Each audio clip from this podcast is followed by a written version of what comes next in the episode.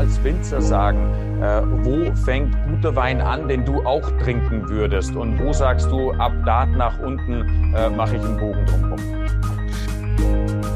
Preislich ist das immer ein schwieriges Thema. Aber ich denke, dass 5 Euro in, für die Gastronomie im Einkauf eigentlich so die, die unterste Grenze inzwischen oder auf Dauer Herzlich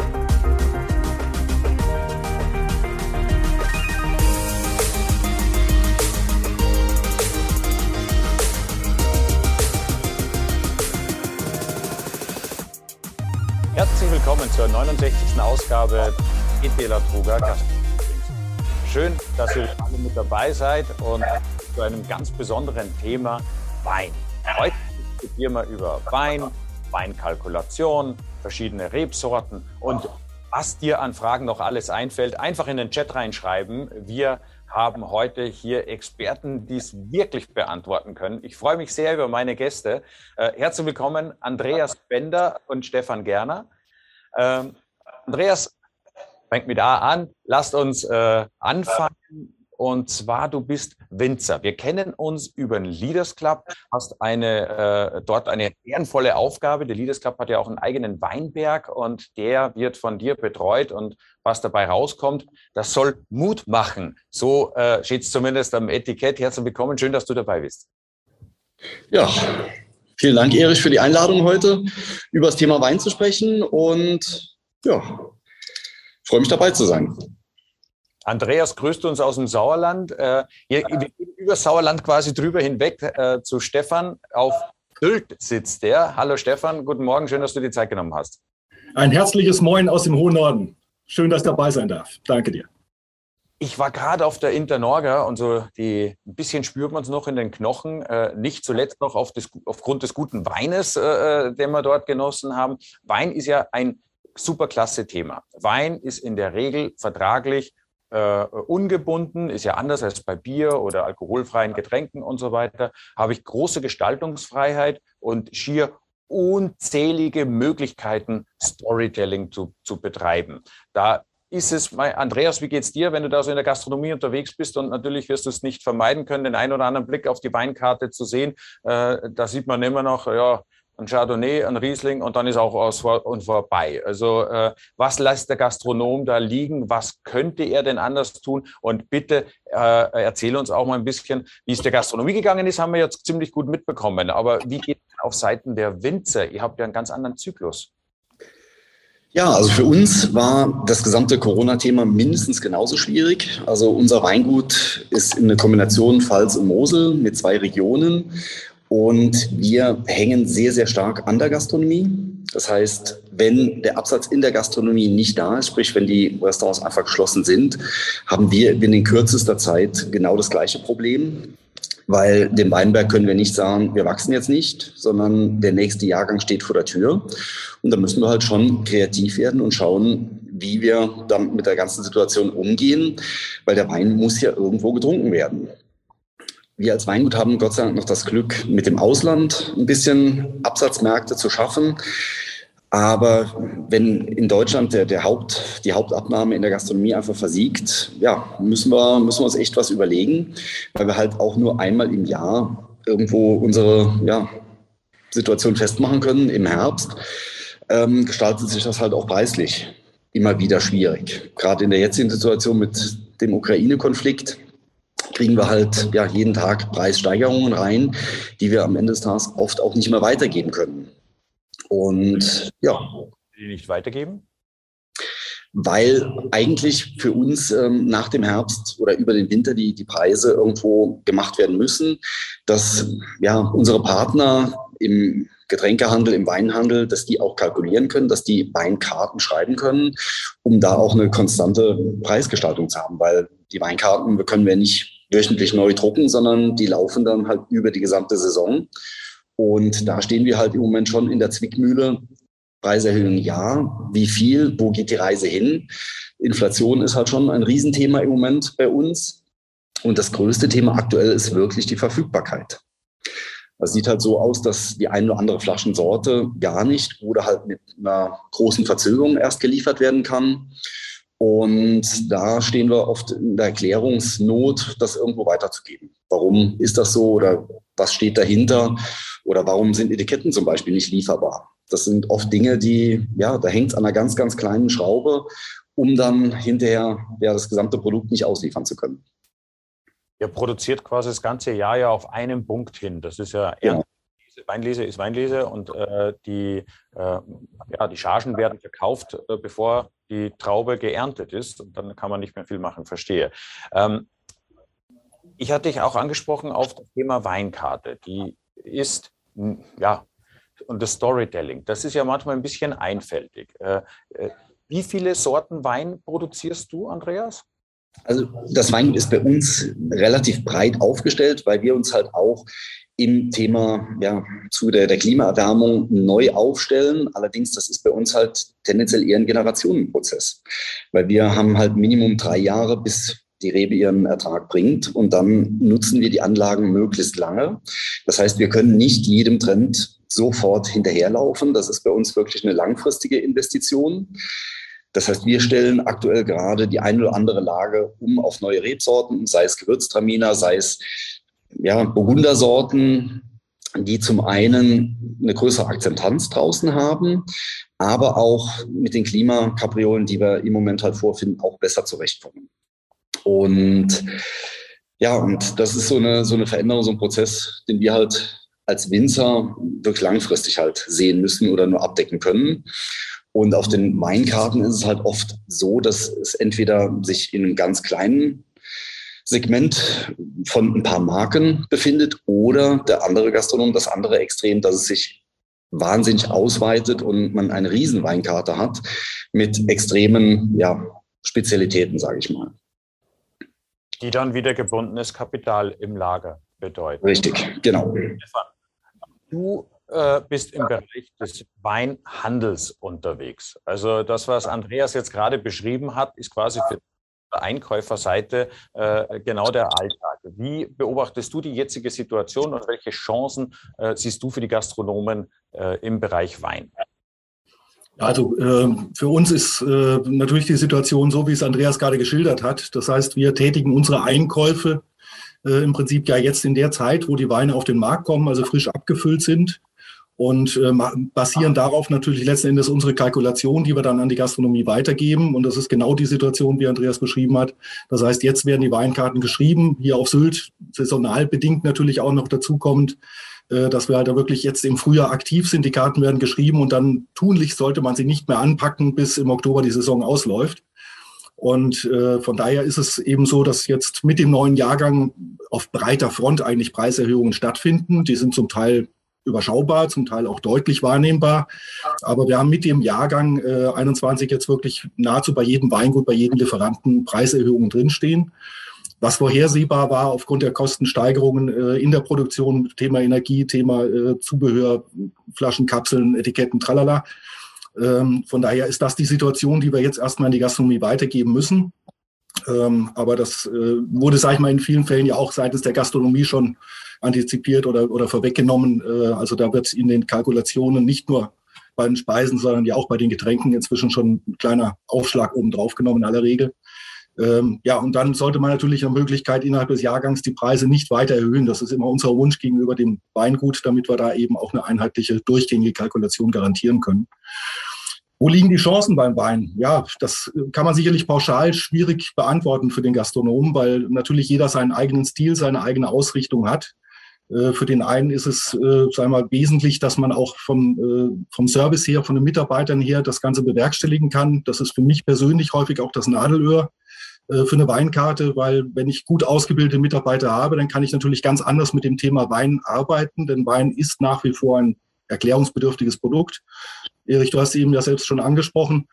Äh, es gibt eine Vielzahl, eine unendliche Vielzahl an Weingütern und darunter stehen dann häufig noch eine Vielzahl von unterschiedlichen Weinen. Und da habe ich natürlich ein Eldorado, mich zu bedienen.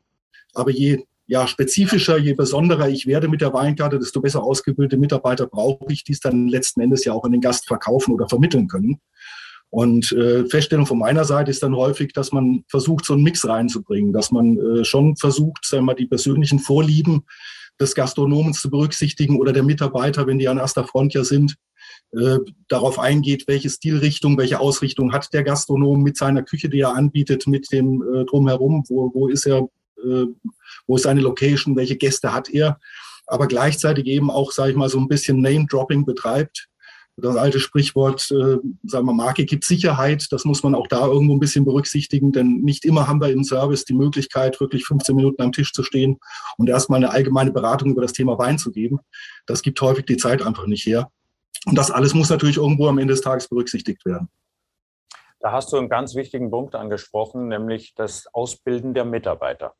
Äh, ist das etwas, was du im, quasi als Service für deine Kunden dann auch anbietest, dass du sagst, so, das ist jetzt hier ein Faktsheet zu dem und dem Wein, das und das kann man dazu erzählen? Ja, sehr, sehr intensiv sogar, weil es ist für mich wirklich das Nadelöhr und letzten Endes ja auch äh, das, worüber sich der Wein und die Weine, die wir hier auch im Hause anbieten, dann auch differenziert. Also wir bieten das volle Programm an, von der individuellen Schulung die wir also jetzt nicht nur für unsere Weine machen, sondern wirklich dann in die Gastronomie auch reingehen und sagen, okay, das ist euer offener Ausschank, das sollte mal als erstes einmal eins im Prinzip unter den Mitarbeitern bekannt sein, dass man gemeinsam die Weine verkostet, ein bisschen Anhaltspunkte gibt, was kann man zu was empfehlen, auf, der, auf die Speisekarte bezogen, bis hin zu allgemeinen Schulungen, äh, bis hin, was ich hier auch im Hause anbiete, äh, sind die WSET-Kurse Level 2 und 3 in Kooperation mit der Weinakademie Berlin.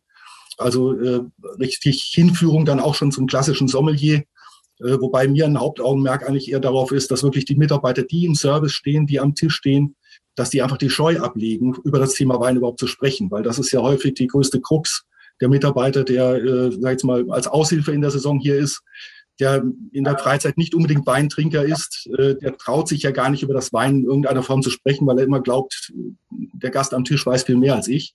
Und da ein bisschen die Scheu zu nehmen, so das Thema Wein als klassisches Getränk einfach zu positionieren und eben nicht als große Philosophie, das ist eigentlich so, ich sag mal, der erste und wichtigste Schritt bei der ganzen Geschichte. Da hast du jetzt zwei Sachen gesagt. Nicht so große Philosophie, also nicht der große Bohai. Das erinnert mich an ein Gespräch, das ich auf der Internorga geführt habe, äh, der, äh, einer mit einer Gastronomin, die mir gesagt hat, ihre Weinkarte wird von ihren Mitarbeitern geschrieben und äh, die haben, äh, sie, weil sie verkauft nur, wo die Mitarbeiter Lust zu haben. Also das, wo die dahinter stehen und wo die Bock drauf haben, das wird verkauft. Siehst du da ein neue Trends auch aufkommen? Äh, wird, die, wird die Weinkarte äh, ja diverser oder sind es nach wie vor die großen Marken, die großen, äh, wie, wie jetzt hier, oder Sorten, besser gesagt, die großen Sorten wie Riesling äh, und so weiter, Chardonnay. Äh, ich persönlich finde zum Beispiel von Andreas den Pinot Noir, einen, einen herausragenden ja. äh, ist mein persönlicher Favorite äh, an der Stelle. Ist das nicht etwas, wo man sagt, seid mutiger in der Gastronomie, geht auch Wege abseits und ich hänge noch gleich eine zweite Frage hinten dran. Ähm, wirtschaftlich, vielleicht dann auch da die interessanteren Sorten? Andreas, du hast dich gerade um 90 Grad gedreht. Bei mir hat die Verbindung sich gerade verabschiedet. Ja, ähm, war im Prinzip für mich drei Fragen. Also das eine ist das Thema, ähm, verändert sich die Weinkarte? Und nee, das vorweg, vielleicht vorweggenommen, äh, das, was du eingangs sagtest, dass die, die Gastronomie gesagt hat, meine Weinkarte machen die Mitarbeiter. Für mich perfekt, wenn ich es jetzt mal aus der Warte des Gastronomen sehe, weil in der Regel der Einkäufer oder Inhaber nicht derjenige ist, der jeden Abend an jedem Tisch das Glas Wein verkauft. Das heißt, das sind ja die Mitarbeiter, die am Tisch stehen, die für diesen Umsatz, für diese, ja, je nachdem auch Zusatzumsatz ja verantwortlich sind. Äh, und von daher ist natürlich perfekt, wenn man denen da freie Hand lässt oder zumindest involviert in die Gestaltung der Weinkarte und die Auswahl der Weine, äh, weil es für mich der beste Garant, dass die Sache auch funktioniert, dass es auch läuft. Da kommt ja auch das Thema persönlicher Ehrgeiz dann mit dazu und die persönliche Verpflichtung. Wenn ich als äh, Mitarbeiter im Restaurant sage, ich hätte ganz gern diesen meinen Lieblingswein auf der Karte, und dann läuft er nicht, dann fühle ich mich ja selbst so ein bisschen auch gepackt, um das zu ändern. Also das halte ich für eine, für eine sehr, sehr gute Variante, das zumindest mit einfließen zu lassen. Muss ja nicht die komplette Weinkarte sein, aber zumindest anteilig. Äh, verändert sich dadurch die Weinkarte sicherlich. Sie wird sicherlich dadurch differenzierter werden, weil natürlich jeder Mitarbeiter seinen eigenen Geschmack hat, seine persönlichen Befindlichkeiten hat. Äh, in der großen Breite wird es, glaube ich, immer so eine Kombination sein aus bekannten Namen, aus bekannten Rebsorten, ähm, eben da, wo der Gast auch ohne zu fragen, weil viele, trau viele Gäste trauen sich ja auch nicht zu fragen oder wollen sich nicht die Blöße geben, wenn sie Besucher da mit dabei haben, Gäste mit dabei haben. Insofern braucht man auch auf den Karten in aller Zukunft immer die bekannten Geschichten auch mit dabei. Ähm, hinsichtlich der, der ja angesagten. Entschuldigung, dass ich kurz reinkrätsche. Ja, äh, gerade sagst, ist ein ganz wichtiger Punkt. Äh, wäre es da nicht zum Beispiel ein Aspekt, mit einer digitalen Speisekarte, mit interaktiven Inhalten zu dem Wein, zum Weingut, äh, die Karte anzureichern. Und das ist ja dann fast schon Edutainment. Der Gast lernt was, dann kann sich dann anschauen und dann kann er sich entscheiden, ach, ich nehme jetzt lieber diesen oder ich probiere mal jenen Wein aus. Wäre dieses Interaktive nicht da eigentlich prädestiniert dafür? Ich meine, das Persönliche ist immer noch das Schönste. Ganz klar, gar keine Frage. Also wenn der, der äh, Service-Mitarbeiter am Tisch steht und da seine Story über den Wein oder über das Weingut äh, wiedergibt, dann ist, kann das natürlich nicht ersetzt werden durch irgendwelche äh, ja, technischen Medien. Aber vielfach gibt es diese Möglichkeit halt nicht, weil entweder nicht geschultes Personal oder keine Zeit. Und da wäre das natürlich eine schöne Alternative, um dem Gast wenigstens die Möglichkeit zu geben, so ein bisschen mehr über die Hintergründe des Weines oder des Weingutes zu erfahren. Halte ich für eine sehr, sehr geschickte Geschichte, zumal das ja auch dann schneller, sag ich mal, änderbar ist, auch für, für mehr Abwechslung innerhalb der Saison und so weiter sorgen kann. Äh, und ja, viele Weingüter ja inzwischen auch Möglichkeiten haben, sage ich mal, da entsprechendes Informationsmaterial auch bildlicher Natur zur Verfügung zu stellen. Halte ich für eine, für eine sehr geschickte Geschichte, wenn man sowas umsetzen kann, äh, da wirklich interaktiv zu sein. Ähm, und ja, Thema Weinbeschreibung, das ist für mich auch immer so ein bisschen die Schwierigkeit. Äh, häufig hat man äh, auf den Weinkarten ja noch so diese alt, alt, altertümliche Beschreibung, nenne ich es mal, riecht nach, schmeckt nach, hat Abgang nach äh, finde ich immer ein bisschen schwierig. Also da ist häufig so ein zwei, zwei Sätze zu einem Winzer und was weiß ich, zu den Kindern, zum Hund, der auf dem Hof spielt, äh, manchmal amüsanter und vielleicht auch animierender als jetzt so die klassische Geschmackstypusbeschreibung, die letzten Endes ja relativ identisch für Wein für Wein ist. Die Frage gebe ich doch gleich äh, an die Mosel weiter. Andreas, wirst du für deine Weine äh, kleine Filmchen oder sowas zur Verfügung stellen, damit die sich besser verkaufen lassen? Und um, sage ich mal, das, das Risiko, dass in der persönlichen Betreuung am Tisch vor Ort vielleicht das dann doch nicht so gut rüberkommt, ein bisschen zu minimieren? Also punktuell versuchen wir es. Es ist für uns als Weingut oft allerdings schwer darstellbar, weil wir doch eine relativ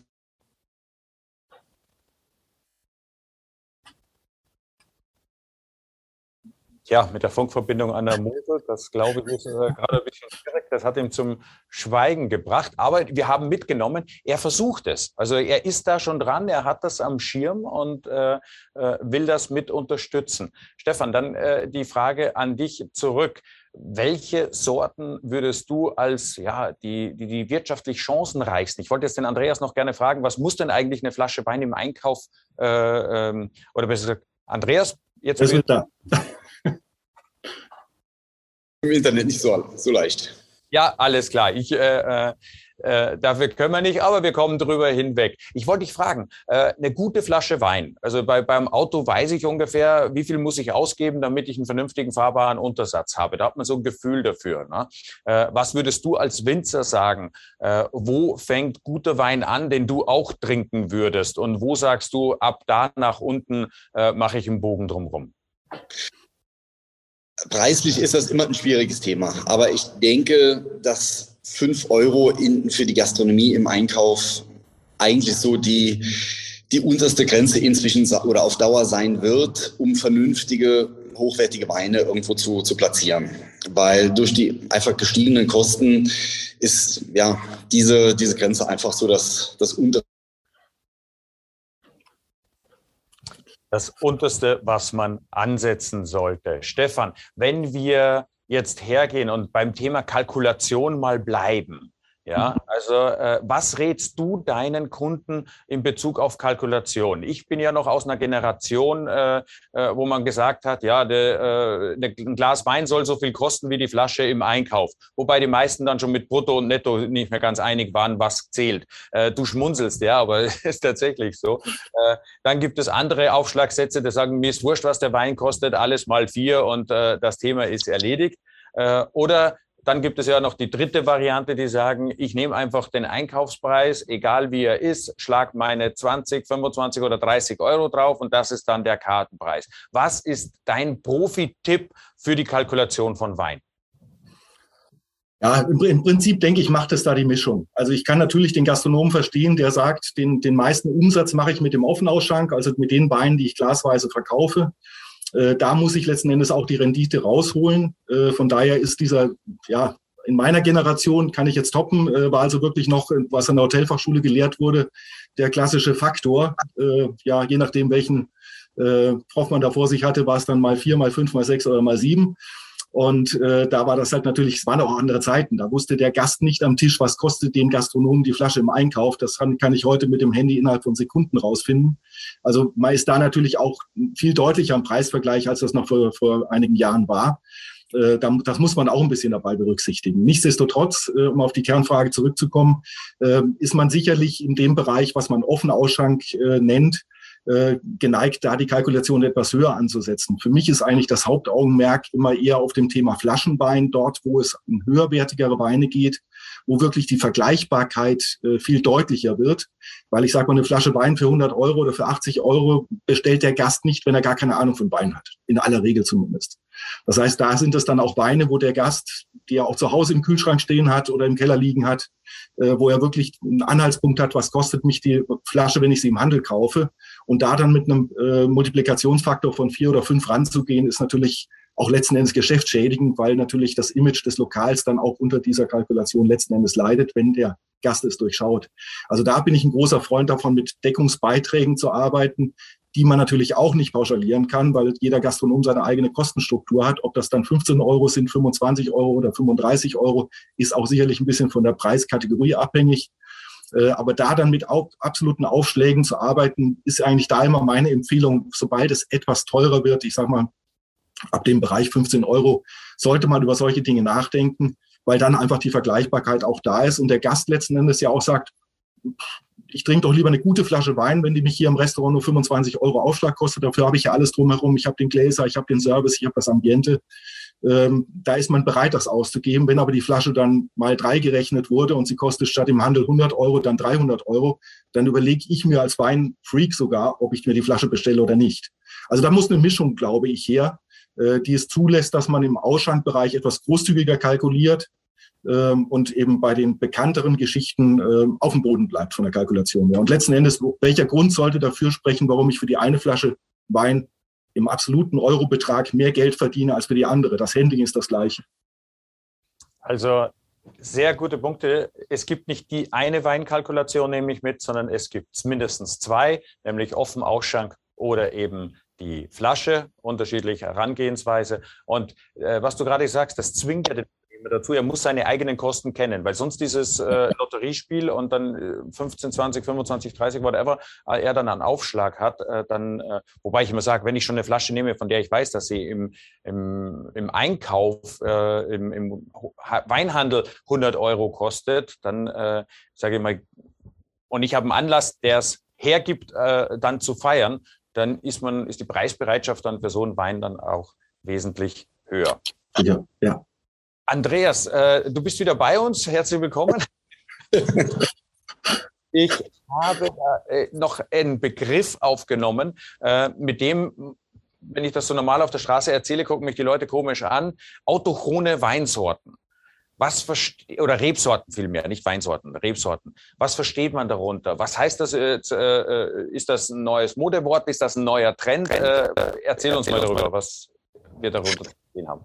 Autochthone Rebsorten sind halt traditionelle Rebsorten, sind ursprüngliche Rebsorten.